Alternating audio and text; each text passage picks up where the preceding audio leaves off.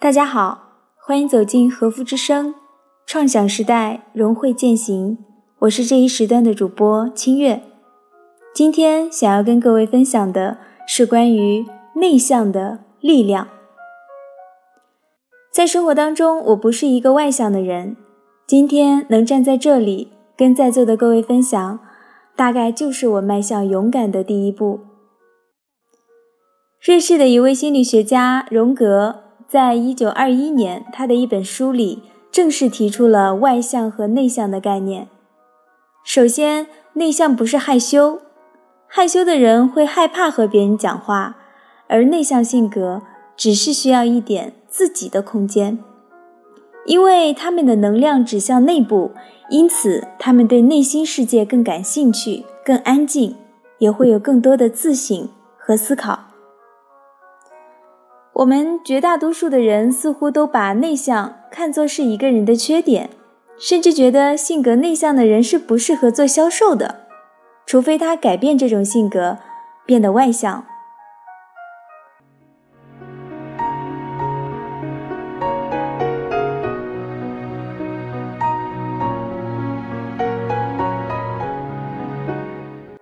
而且在我们的社会最重要的体系，比如学校和工作单位。这些基本上都是为性格外向者设计的，有着适合他们需要的鼓励方式。事实上，内向者有很多的自身优势，只是因为一直被外界忽略了。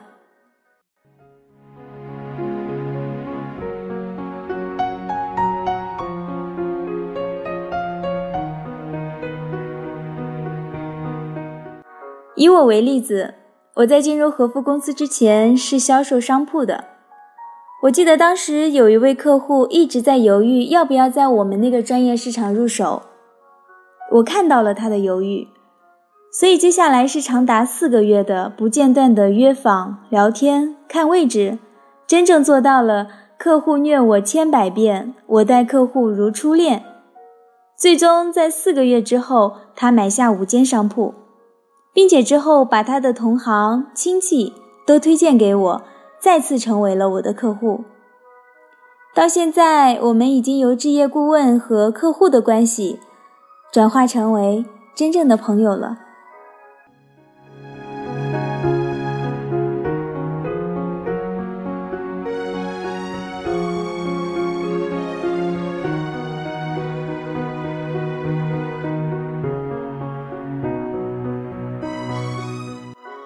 我想在座的各位都有看过《奇葩说》，《奇葩说》里的颜如晶也是典型的偏内向性格。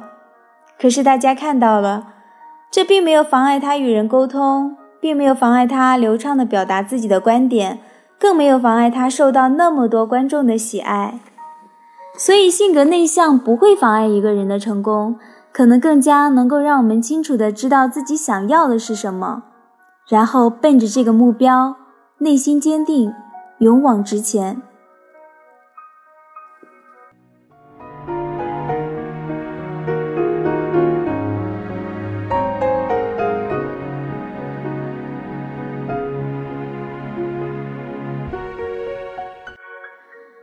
我想告诉你们的是，性格内向不是缺陷。我们善于发现，能够适时的体察别人的情绪，我们有耐心，拥有丰富的内心世界。我们肯坚持，直到达成目标。在座的各位，我们在同一个行业，每天做着类似的工作。面对业绩的时候，可能会产生焦虑；面对客户，可能会让你感到挫败。这是生活里每一个人都不可避免的会遇到的一些挫折与磨难。如果你和我一样，性格比较内向，也没有关系。试着找出自己的特质，找到与自己相处的方式，并且拥有属于自己的力量。最后，对于各位即将走上的所有旅程，给予你们我最美好的祝愿。非常感谢你们。